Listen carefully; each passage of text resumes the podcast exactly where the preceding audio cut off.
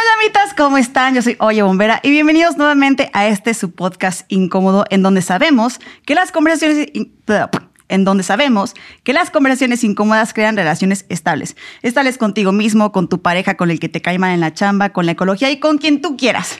Y pues bueno, hoy traemos un multiverso de incomodidad en este podcast porque está con nosotros aquí en el estudio de Revista Influencer Marta Ro del podcast El Poder del Incómodo. Marta, bienvenida. Hola, ¿cómo estás? Muchas gracias por la invitación. No, gracias a ti por aceptarlo.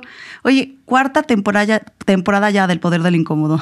Sí, ya, ya con patrocinadores y todo lo cual. ¿Qué se siente? Oye, compárteme. Oh, padrísimo, se siente como que todo el esfuerzo ha valido la pena. Qué chingón. Sí. Oye, platícame, o sea, entiendo desde mi punto de vista de dónde salió lo incómodo, pero, y si quieren ahorita lo platicamos, pero a ti cómo te surgió este tema del poder del incómodo, porque te voy a decir algo, no es muy normal que las personas salen como nosotros hablamos, ¿sabes? Bueno, hablemos en nuestro idioma secreto de gemelos.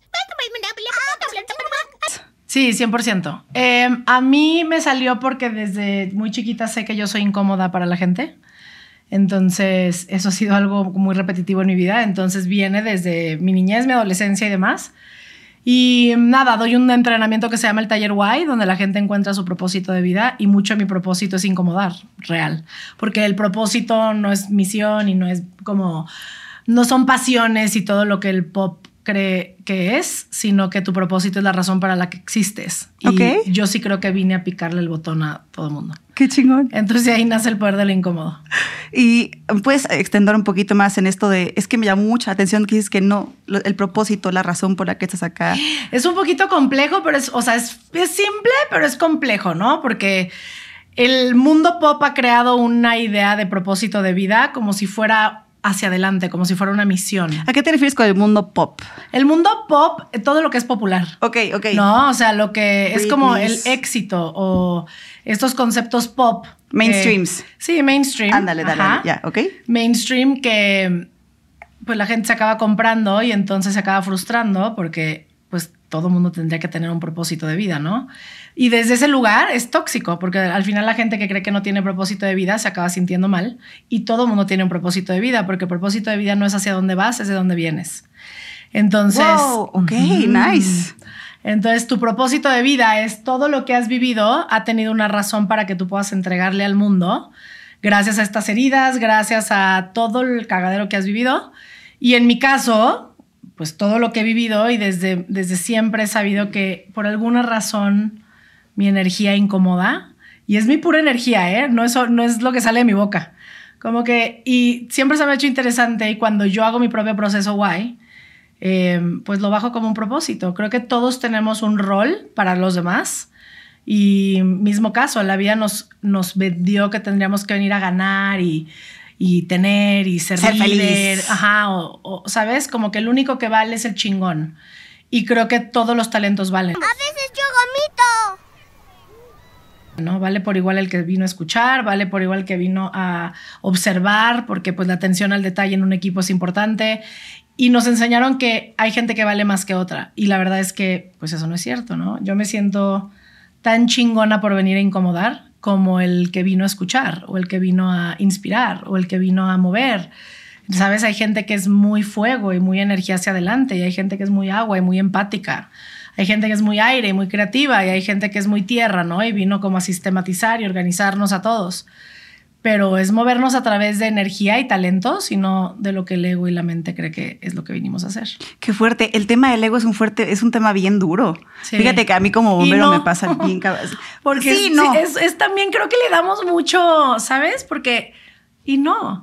¿Hasta dónde crees que el ego Y me permito hacer esto porque estoy en este podcast, ¿eh? O sea, te voy a retar un poquito porque estamos en la incomodidad. Adelante, te, entiendo. Ajá. O sea, estás hablando con una persona que creció 23 años sin tener vida, que era autista. Entonces. ¡Qué chingón! Entonces, güey, a mí me pasaba que todos los lunes en, mi familia, cuando vivía en Puebla, el violín más chiquito del mundo, eh, todos los lunes tomamos café en las Landholz desde hace más de 20 años.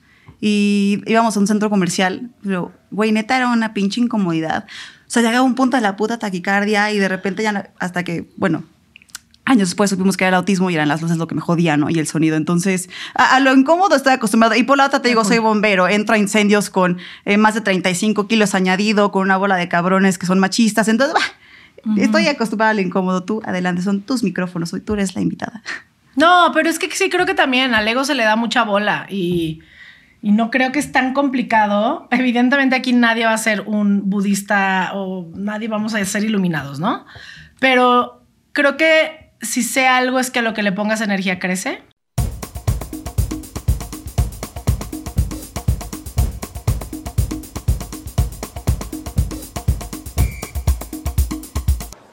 Entiendo, pero no sé qué tiene que ver todo esto con... Y creo que lo que trato también es de aligerar todo lo que se cree de mi industria y lo que hago y no por lo que yo hago nada más. Creo que invito a todo el mundo a bajarle dos rayitas a la intensidad de estas como creencias. Yo les llamo creencias pop, pero también está muy de moda hablar del ego así, ¿no? Es que qué duro el ego, es que el ego y mm, el ego es solo una voz que construiste en tu niñez para poder crear un mundo. Porque tu mundo es tu ego. El ego no es más que eso. Lo que diseñaste los dos a los siete años, como tu realidad de vida, ese es tu ego. Ser egocentrista es defender tu mundo. Entonces, lo único que tienes que saber es que tienes un mundo y una percepción de cómo ves las cosas. El ego no es malo, como nos han hecho pensar muchos libros. Eh, el ego... O TikToks ahora también. Ah, bueno, pues sí. que dices, No, no si, le agregamos, si le agregamos aparte todo lo que ocurre en redes, que a eso es a lo que le llamo pop. No, si tú ves redes sociales y ves propósito de vida, todo mundo cree que propósito de vida es tu misión. Y eso no es propósito de vida. Eso es una misión de vida. ¿Sabes? Misión es hacia adelante, propósito es de dónde vengo. Es la razón para la que existo. Entonces yo no podría saber para qué existo si no hubiera vivido experiencias ya, ¿sabes? Es como, claro, para eso estoy en el planeta. Entonces... Bueno, que no hay ninguna edad para que sepas para qué viniste. O sea, poniendo ejemplos como muy famosos o muy de by the book, por así decirlo. El güey de Kentucky Fried Chicken, creo que abrió la- el primer eh, restaurante de pollo frito cuando tenía sesenta y tantos. Cien. Y no vio su primer millón hasta como los 70 o algo así. Y no ahí le buscan y le corrigen, que a la gente le mama pelearse por todo. Entonces ahí, ahí lo buscan. Eh, re- realmente no necesitas como una edad, a mi parecer, Para a contar un propósito. Bueno, no, el propósito, como tú dices, a, a tus palabras, pues es de dónde vienes, ¿no? Pero tu misión tal cual, pues, o realmente necesitas tener. Y las misiones se pueden ir moviendo, ¿no? Yo tengo una misión muy clara que, digo, tengo dos o tres, pero una muy clara que es elevar la mentalidad de México. ¿Por qué? Porque Híjole, creo que... qué, qué buen tema te agarraste, mi hermana. Sí, pues esa es mi misión. Ese no es mi propósito. Mi propósito de verdad, la razón para la que existo es venir a Incomodar. incomodar, venir a que la gente se adueñe de sus rarezas y venir Nice. a que todos aprendamos de todos. Esa es la razón para la que existo, ¿no? Pero mi misión, que creo que es mi energía en acción, o sea, mi energía hacia adelante, a lo que le dedico mi existir es a México y a elevar nuestra mentalidad en todos los sentidos. No importa si es una conferencia, un entrenamiento, mi podcast, un libro, todo lo que he hecho es para mi país. Y creo que somos uno de los países más ricos, con una de las mentalidades más pobres. Y Sí, está cabrón. es súper triste y patético que nosotros solitos nos metemos el pie, ¿no? Eh, porque de verdad tenemos todo. En México escupes y sale un jitomate. O sea, creo que no nos damos cuenta lo abundantes que somos por muchas razones. No tengo idea por qué seguimos de pie como seguimos de pie. Porque socialmente somos bastante patéticos. O sea, si es, y lo digo así porque amo a mi país y si no lo confronto así, se me hace como, ¿cuándo vamos a despertar? ¡Bola de idiotas, despierten! No, creo que nuestro contexto y nuestra visión es víctima, todo el mundo se queja de todo, todo el mundo es un pobrecito, todo el mundo su mamá le hizo algo y bueno, el presidente marca su existir, ¿no? Eh, creo que otra, otra cosa que existe en nuestro aire es la poca capacidad de pues, ser neta en la jeta de la gente, ¿no? La gente le encanta decir que sí cuando es un no. Ah, no, eso sí soy súper partidaria, ¿eh? Y, o sea, y lo digo, no sé si es por autista, no sé si es porque vengo de familia alemana, pero neta, a la gente le caga que digas que no, güey. Oye, ¿qué es esto? No. Me pasa con la comida un chingo. Sí, pero ¿quieres es por- probar mole? No, no me gusta el mole, güey. Pero es que el de mi abuelita no me gusta. Cacha, cabrón. Si te estoy diciendo no, es no. ¿Por Sí. qué tengo que decirlo no 70 veces? 100%. Y es que nuestro país es muy, sí, queda bien. Entonces, lo que hace complicado crecer en este país es eso, no hay confianza. Porque, ¿Por qué confiaría en ti si no sé si vas a cumplir con lo que dices que, que estás diciendo? Porque pues hablemos de nuestra palabra, ¿no? O sea, no, no, no es como que somos firmes en, en absolutamente nada. Y obviamente sé que estoy generalizando mamón, pero es el aire en el que crecimos. entrenar en distintos países me ha permitido, evidentemente, entender los contextos de cómo la mentalidad funciona en cada país. Todas tienen sus pedos, todas tienen sus virtudes, pero este es mi país.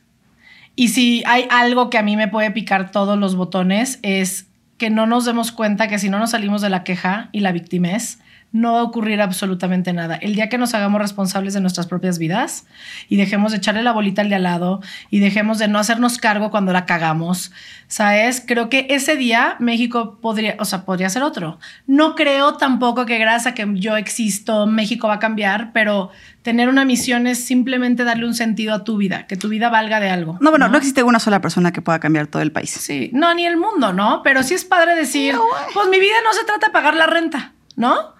O sea, sí está cool.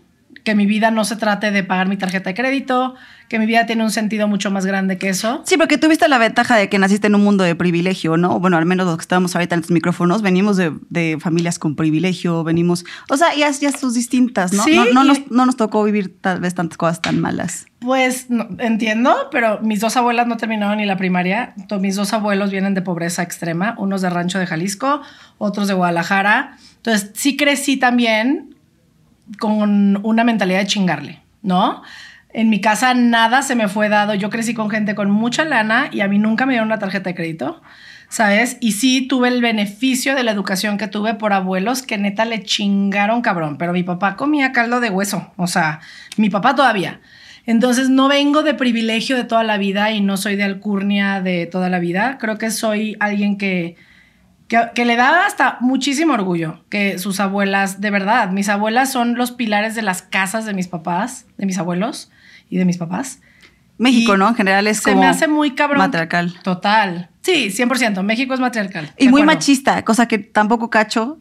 Pero, Pero, es por lo mismo. Porque, porque el, el macho defiende a su mamá a la muerte. O sea, la única mujer que respeta es a su todas son putas menos mi mamá. Exacto. Entonces, Es que la neta. Y es lo que yo siempre le digo a, a la banda. O sea, el, el problema de los machos son las mamás. Porque también la mamá entrena al hombre a ser así. Shit. Qué fuerte. ¿Y el papá dónde entra en la educación? Digo, yo no tengo hijos. ¿Tú tienes hijos? Yo no tengo hijos. ¿Y quieres? No. No. Perdón. Digo, Bueno, no puedo decir que no quiero porque, güey, las pinches vías de la vuelta. Solamente voy a decir por una, por ahora no. Sí, No no, yo sí. Firme no. Firme no. Firme no de toda la vida. Saludos. Saludos. Y mañana, mamá, ¿por qué dijiste esto en un podcast? Y yo no sé, mijito, lo siento. Ay, no, al contrario, a mí se me hace cool. Yo he dicho mil cosas en mi podcast que antes le pedía disculpas a mis papás, ya lo escuchan siempre y ya, ya digo ya. Como flojito y cooperando, ni pedo. ¿No?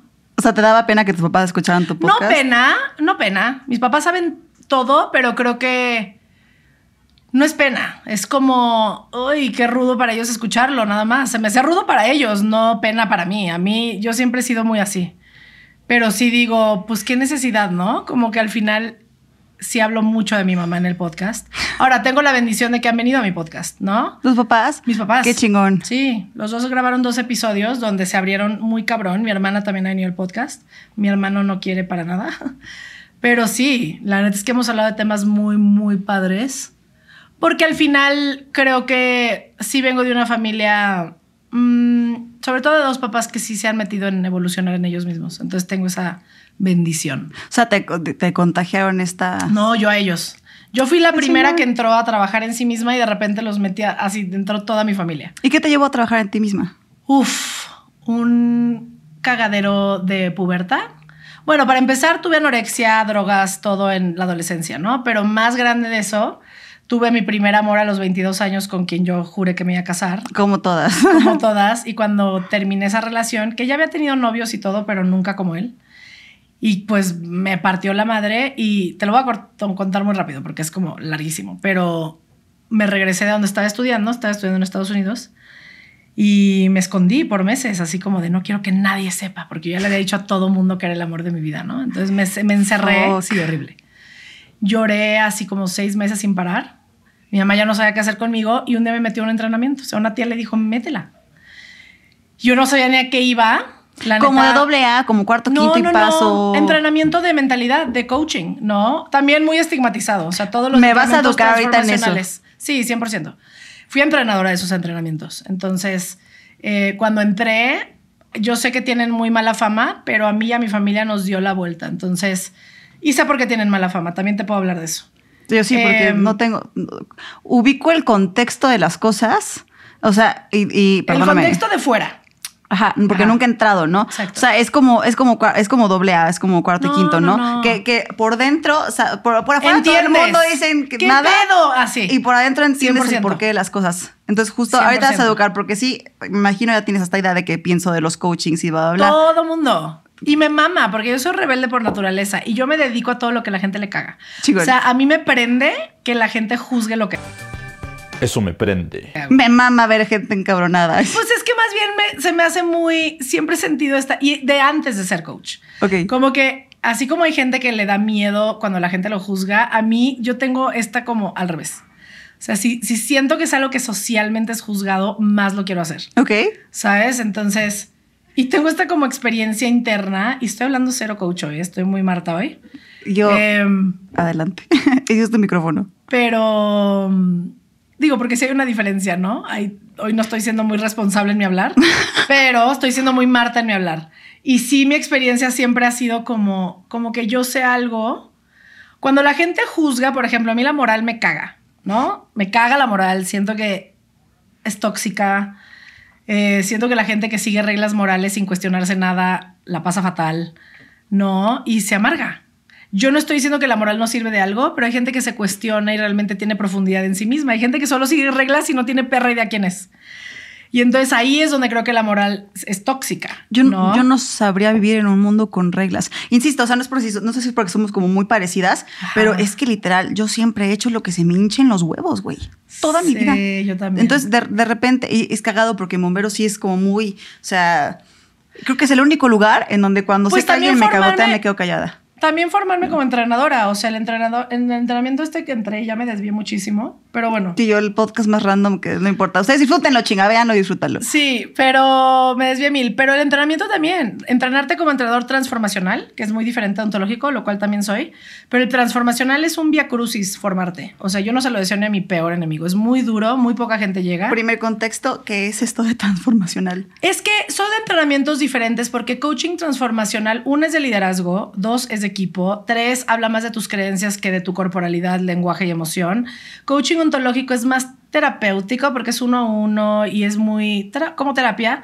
Y si te lo digo así a grandísimos rasgos, hay 400 diferencias más, pero en uno trabajas al ser humano de adentro hacia afuera y en el otro de afuera hacia adentro. Estás con tu familia y no tienes nada que temer. Más que a esa niebla que voltea al revés a la gente. Oh, oh, oh, se está metiendo. Maldita sustancia estúpida.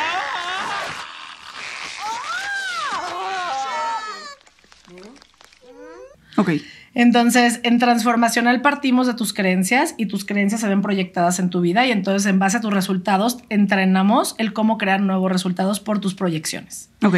Pero en el, en el ontológico lo que leo es tu cuerpo, lenguaje y emoción y gracias a tu mundo externo veo tu mundo interno. No tengo que saber nada dentro de ti para saber todo lo que está dentro de ti. ¿no? Por cómo te paras, por cómo hablas, por lo que sale de tu boca, por cómo te sientas, por tu mirada, todo habla de ti. Es como una radiografía, ¿no? Yo puedo detectar abuso sexual en alguien sin hablar. O sea, sé que sé en qué edad han abusado sexualmente de alguien. El mentiroso lo detecto así. Las mentiras se ven eh, cabrón en la piel, en todo. Yo, a ver, danos un tip. ¿Puedes? No, o- es, de, es de pura, no es de tips. Y lo, lo mejor es que esto sí es lo que yo respeto más del transformacional que el ontológico, que los que nos formamos en transformacional fue a base de ver muchísima gente. O sea, para yo convertirme en entrenadora transformacional vi miles de personas, miles de personas para poder graduarme para ser entrenadora. Y el ontológico es como terapia, te gradúas y pues ahí vas medio... Podríamos decir que uno es venta papacho y el otro, a ver, cabrón, te voy a cachetear. Sí, pero también yo respeto, o sea, esto te lo diría hasta de, la- de cualquier profesión. Creo que es un error graduar gente de cualquier carrera con la teoría. Mm. O sea, Imposible. debería de ser 10% teoría, 90% práctica, para que realmente seas profesionista. Saber la teoría es igual a cero, para mí. Es como, pues leíste un libro, qué padre, te lo macheteaste, mucha gente se lo macheteó. No, hay cero digestión de lo que, whatever. Y, y, y en el transformacional, para empezar, no es como que puedes decir yo quiero ser entrenador transformacional. es una es una industria muy selectiva que donde los entrenadores te eligen a ti, tú no eliges entrar. Ajá, y, y yo ni me imaginaba, o sea, yo llegué a esto porque el universo me quiere aquí, o sea, yo ni me imaginaba, yo iba para otro lugar completamente. Y ¿Hacia dónde? ¿Cuál era tu intención? ¿Hacia dónde ibas? pues yo estudié teatro, estudié cine y producción de televisión, fui conductora de televisión, tuve una marca de ropa porque también estudié diseño. O sea, tengo dos licenciaturas y no ejerzo ninguna de ellas porque la vida me llevó aquí, ¿no? Pero me llevó aquí porque entrando ese entrenamiento de donde me desvié, Ajá. yo lo único que sé es que no volví a salir. O sea, a mí esa primer sesión, porque yo le había dicho a mi mamá que me iba a salir temprano y que hueva y demás. Fue por compromiso. Fue por súper por compromiso y me enamoré en una sesión. O sea, yo no me acuerdo qué dijo mi entrenador, que después se convirtió en mi jefe y un gran amigo.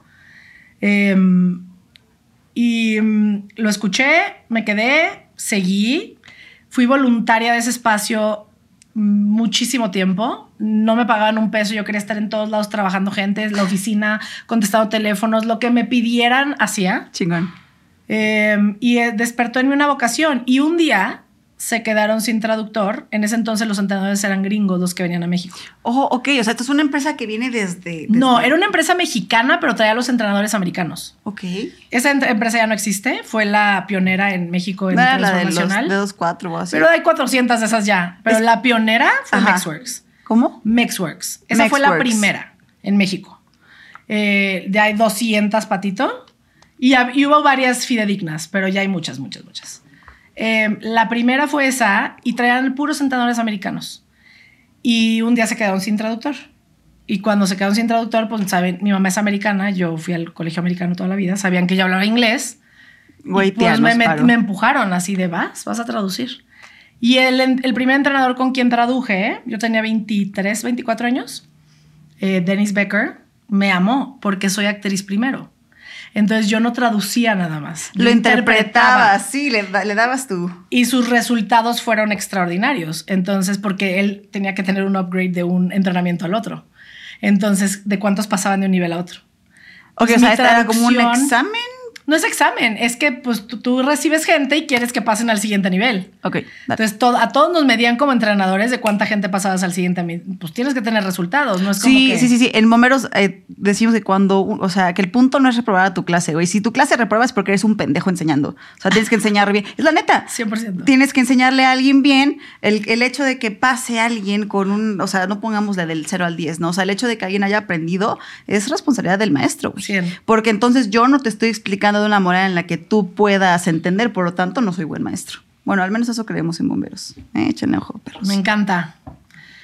Este, y ya, me maten de traductora, él me ama, no me quiso soltar, me recomienda a otros entrenadores, empiezo a traducir, fui traductora unos tres años y un día me dicen, estás lista para ser entrenadora. O sea, te queremos entrenar, ¿no? El proceso para hacerte entrenador es al que te digo que es horroroso, o sea, es de verdad es duro porque de lo que se trata es neutralizarte lo máximo posible. You know what's best. What's best is you comply. son unas putizas de ego, ahí sí para que veas, muy cabronas. Em, creo que es de esas, esas cosas que solo si estás en la milicia y esas cosas entiendes. Como que de fuera todo el mundo diría, güey, Estos están maltratando, güey. los te están maltratan. maltratando, pero tú en tu formación entiendes por qué lo estás viviendo. Sí. ¿Sabes cómo? O sea, es como obvio. O sea, esto tiene que ocurrir. No lo vas a comprender, como dicen en doble A, no, no lo comprendes hasta que lo vivas. Bueno, no sé si es doble A o cuarto quinto, pero alguna de estas te Ajá. dicen, es que tienes, tienes que vivirlo, ¿no? Y tú así, no, pendejo, explícame. Y te va a decir, tienes que vivirlo. Y hasta que lo vives dices, ah, ok. Ah. ¡Demonios, Dom! ¡Eres realmente un genio! salgo de ahí, me certifico en ontológico y en otras técnicas, psicología espiritual, o sea, hay varias cosas. Ontológico con N. Del ser ontológico. Ontológico, o sea, el estudio de mí. Del ser, ajá. Ok. Sí. Em, y tengo varias otras cositas que, que meto por ahí, pero pues ya soy como mi propia mezcla, ¿no? Y ya... Hoy considero que estoy, aunque todavía tengo mi core business es entrenar y ahorita hago más equipos y empresas que nada. Ok, ok. No soy life coach. Coaching uno a uno es rarísimo que tome un cliente uno a uno. O sea, tendría que ser un dueño de empresa de la, del equipo que estoy manejando. Porque mi talento son los equipos. O sea, a mí lo que me gusta es que un equipo pueda funcionar, eh, que cada quien entienda su rol, que cada quien entienda su energía. Que Puta, que es un pedo, ¿no? Es un pedo. Eh, o sea, yo soy Pero es divertidísimo. bien intensa, güey. Es una, son unas piezas padrísimas de rompecabezas. Pero. ¿cómo sabes dónde colocar a cada una? Ah, no, O sea, mana, pues ya- cada ya uno es- es... pues no, tengo que estar presente y ver, no es como de tips, ¿sabes? Tienes que ver a la gente y tienes que ver muchas cosas de la gente. Es pura percepción y sensibilidad de gente. No es tan mental, ¿sabes? Como si llenas estas cualidades. Ah, no es, no es de, no es, no es de casillas. No. Para empezar, pocas empresas se preguntan como su centro, ¿no? Sus valores, su de qué nos tratamos. El Y- fodas o... no, no fodas, porque fodas sí es más técnico. Eh, no, como tu, el why de la empresa, la razón por la que existe la, entre- la empresa. Te lo digo en mi propia empresa. Yo no en la vida he visto un currículum de mi gente. ¿Neta? Yo he visto, yo las he agarrado de lugares donde las he visto.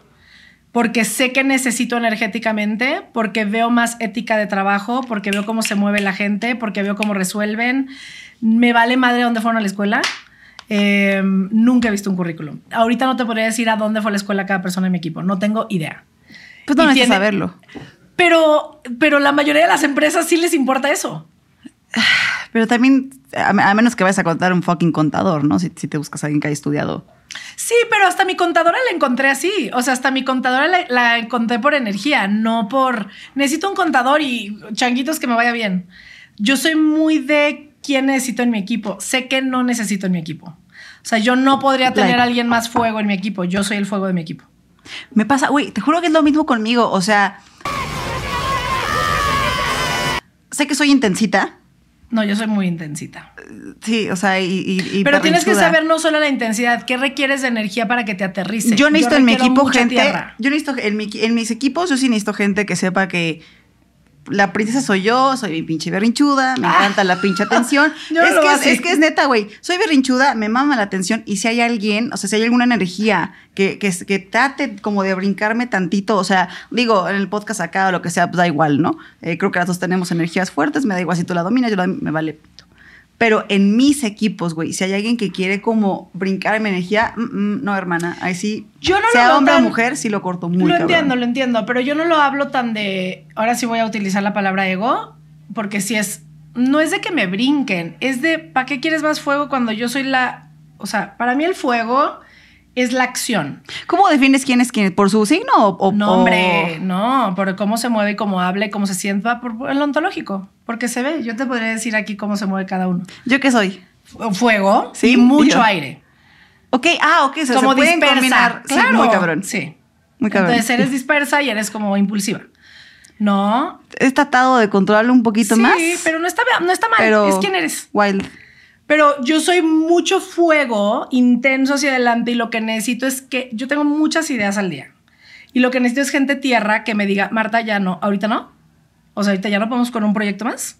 Entonces yo me, yo me lleno en mi equipo con tierras y me lleno con aguas, porque el agua es cálida, el agua es gente empática, es gente, todo mi atención al cliente es gente muy tierra, que sabe Ok. mi estructura como coach, pero que es muy empática con la gente. Ok. Eh, ¿Sabes? Como mi gente creativa, ahí sí, yo ya sé que van a ser mis aires y mis creativos, ¿no? Pero fuego me refiero más a, sí protagonismo puede ser, pero no requiero más ideas, yo traigo las ideas, ¿no? Y las ideas en acción. Porque si a mí, si yo tuviera, si hubiera tres Martas, ya estaría haciendo 20 proyectos. O sea, yo nada más no hago más cosas porque, Porque no puedes. puedo, ¿sabes? Pero sí, mm, sí. Y hasta que no me di cuenta que tenía que tener a alguien que me pusiera un alto.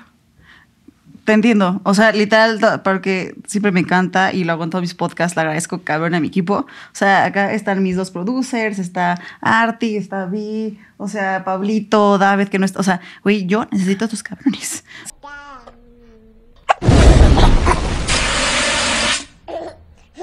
O sea, porque literal sí es. O sea, porque, o sea, un día a la semana como que me dedico a casa porque también soy señora de casa. Ya sé, me doy asco. Eh, Ah, ¿por qué? los ay, güey, yo, jamás creí que iba a ser de. Yo pongo lonche para que te des una idea. O sea, yo dije.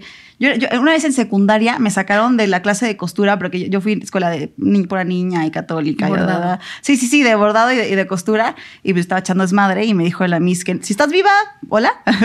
me dijo, deja de echar madre porque cuando te cases, ¿quién le va a coser los botones a la camisa de tu marido? Y yo, pues tiene manitas que se los cosa. Y ojo, eh, esta frase se la copié a mi hermana porque mi hermana la había hecho años antes, nos tocó la misma maestra, güey.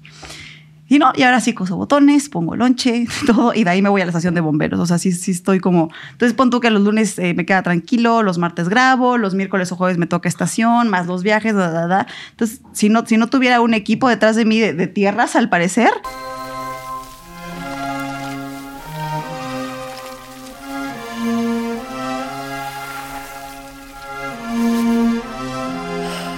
Podría, ¿eh? Te lo juro, no podría. Y más porque soy bien dispersa también. O sea, como que... Sí, airezona.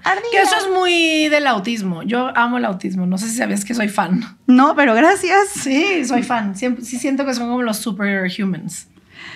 A, a- a mí la única comparativa que no soporta es que eres como Sheldon. No, pero güey. sí se me hace que la claridad, ¿sabes? Como la claridad de información. Como dices, el no filtro. Y obviamente hay distintos. Es que yo hay, hay varios autistas en mi familia. Ok. y, te- y de todos los niveles en el espectro. Y es hermoso ver como el no hay filtro. O sea, real, lo que me gusta, me gusta, lo que no me gusta, no me gusta. Y si todos tuviéramos esa. Comprensión. No, déjate de comprensión. Si todos viviéramos sin hacerle a la mamada de para quedarte bien. Para lo que decíamos hace rato, creo que ese no filtro de no me importa, ni siquiera me estoy dando cuenta si te estoy lastimando o no, Porque- me fascina. O sea, se me hace increíble. Sí siento que que duele, perra, que te duela. no, se me hace increíble. Y hay de todo, ¿no? Hay gente que está lentosísima, ¿no? O más bien, they hone their talent. Que hay mucha gente que creo que los papás, porque ve el podcast que hice de autismo en, en El Poder del Incómodo, ¿lo escuchaste? No, pero lo voy a escuchar. Escúchalo, está perro, porque es con la mamá de uno de mis sobrinos. Eh, ella es eh, mamá de. Ella es esposa de mi primo. Ajá, ok. Y habla de todo su proceso como mamá, de cómo ya pasó el no aceptación y luego darse cuenta, como, güey, está chingón. Somos gente normal. Obvio, obvio, pero yo no creo que tan normal. Yo creo que ustedes son los chidos. Yo, yo no soy una cosa que no De soporto verdad. del autismo y me va a caer un chingo de hate. Me tienen hasta la B, la palabra que producción me dijo que no puedo decir, pero neta me tienen hasta la las mamás azules. Es que, güey, te, te lo voy a decir desde un punto de vista como un autista. Toda la pinche información que hay del autismo es en niños chiquitos y por lo regular varones. Y, y, y esto, de explicarles, Pero las no mujeres tanto adultas pero también no hay tanto la-. ¿Ya viste Love on a Spectrum? Ya, Ahí y- hablan mucho de la que las mujeres no hay tanta información. O sea, es que tampoco hay tanta información. No, es tan detectable.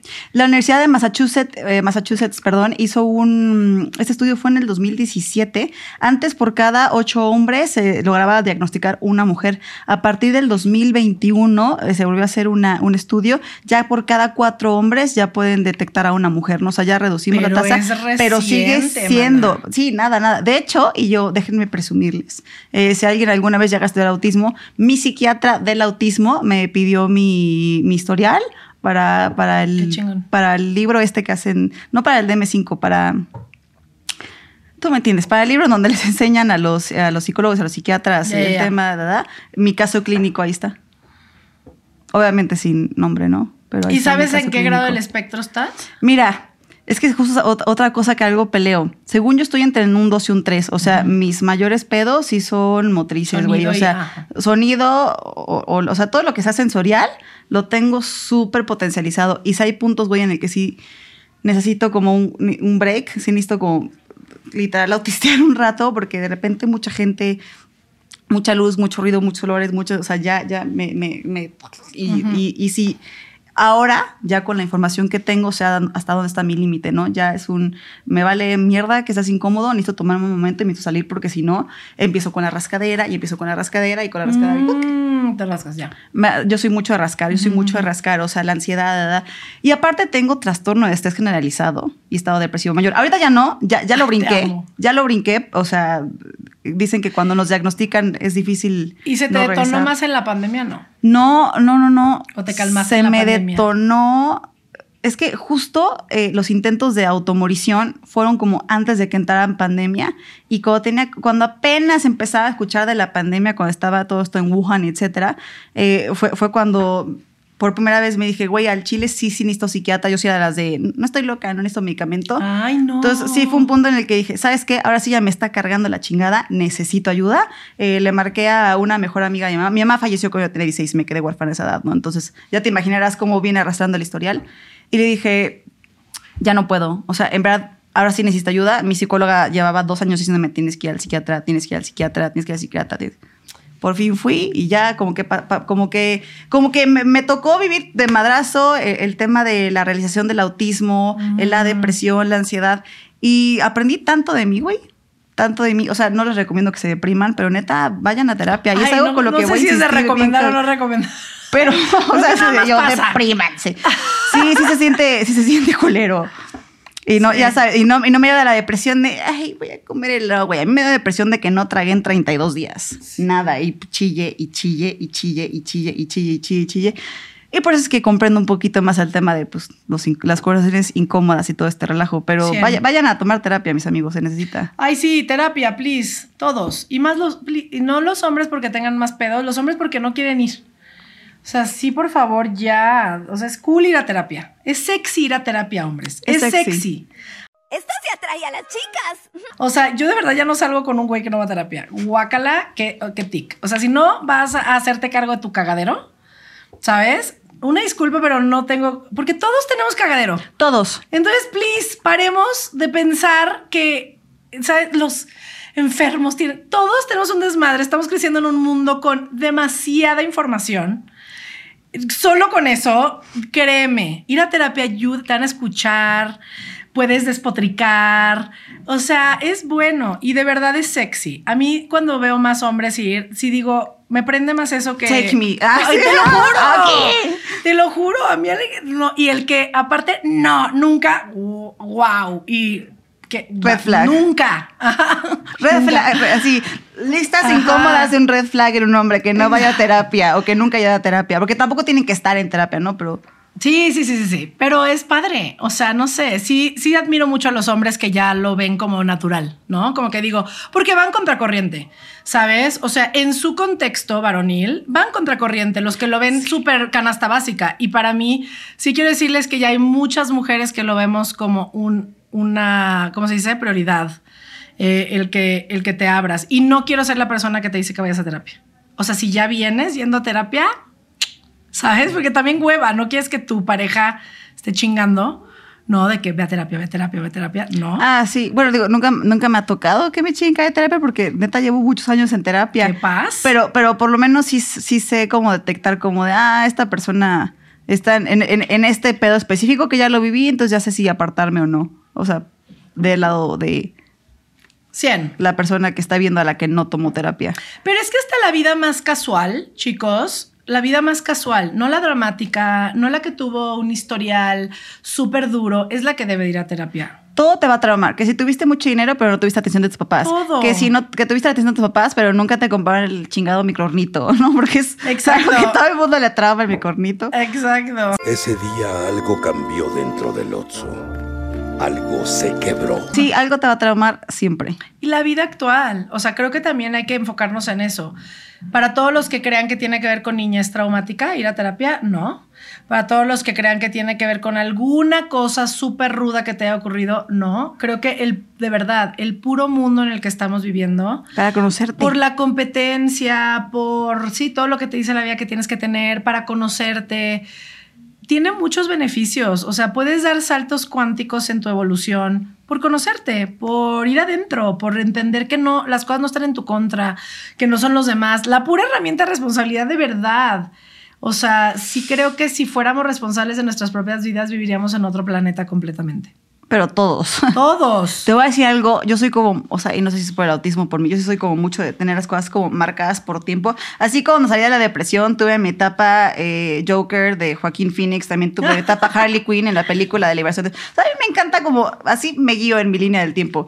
Y justo el año pasado, güey, neta, fue un año para mí de aprender a ser un poco más paciente. Así, si me preguntas de qué fue mi 2022, fue aprender paciencia. Paciencia, me encanta. Bien cabrón, porque, y algo que lo he dicho muchas veces en el podcast y te lo comparto porque sé que lo vas a apreciar, eh, si sanar al niño interior es duro, el adolescente interno está encabronado Y yo creo que mi pedo fue, o sea, no me costó trabajo porque la neta tuve una niñez chida. Yo de ahí mi adolescencia fue loco. No mames, güey. Sí. O sea, y, y honestamente todavía sigo trabajando en mi adolescente interior.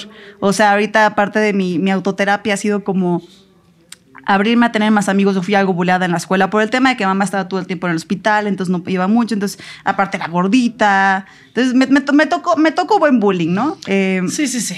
y, y justo esta parte de, de- de- de sanar el adolescente, adolescente interior cuesta, mis hermanos. Aguas, ¿eh?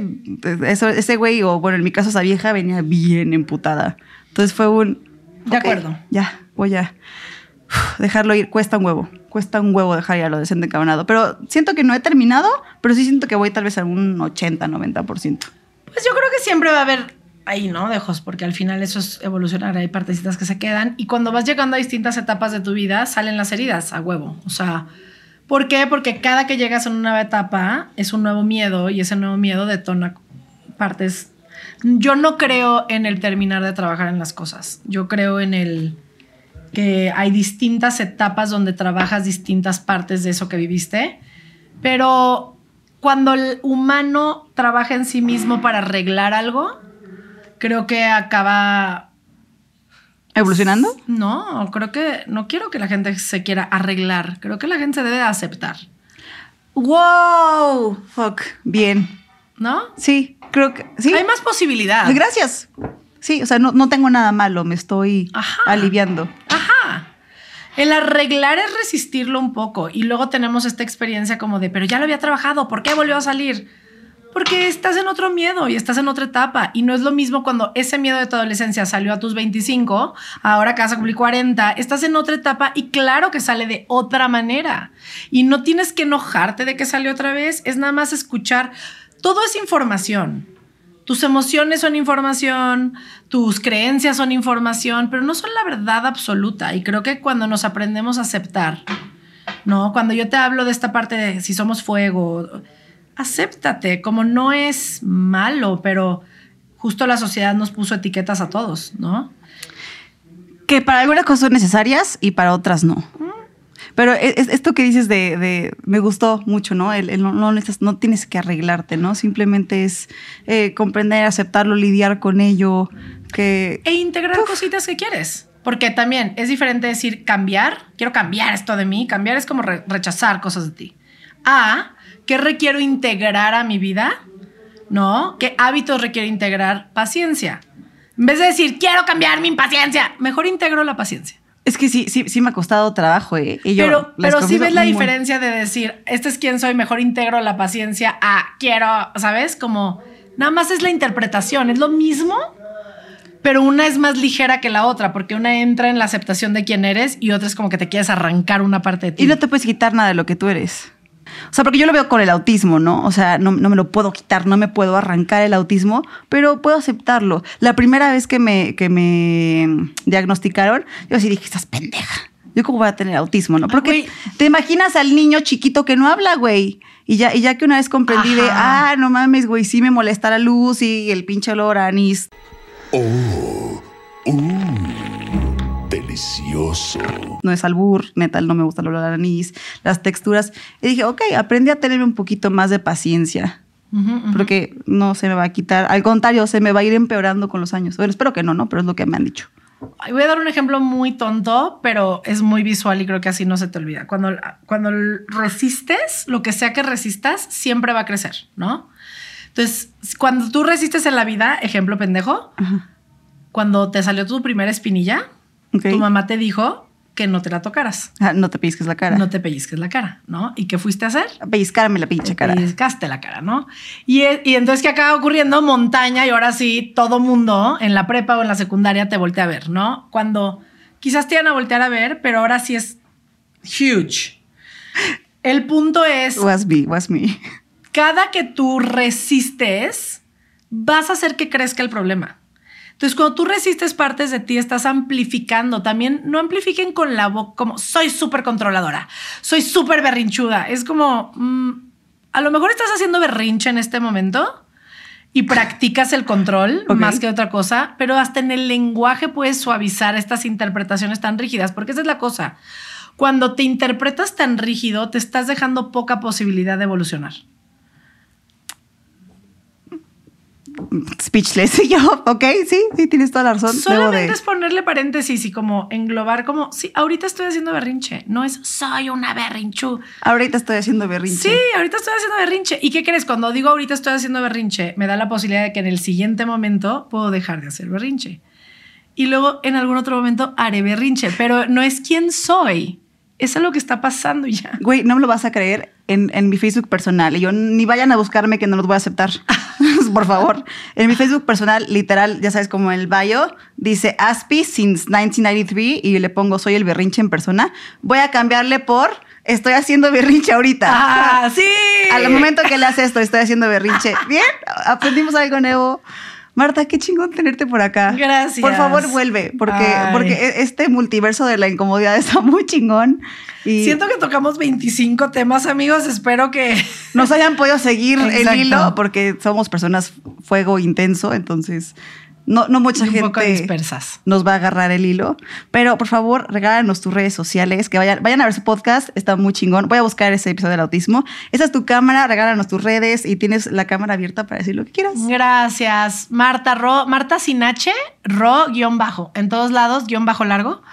En Instagram, Facebook, TikTok, todos lados. Eh, y nada, gracias. El poder del incómodo en todas las plataformas. Y qué bien la pasé. Muchas gracias. No, gracias a ti por venir.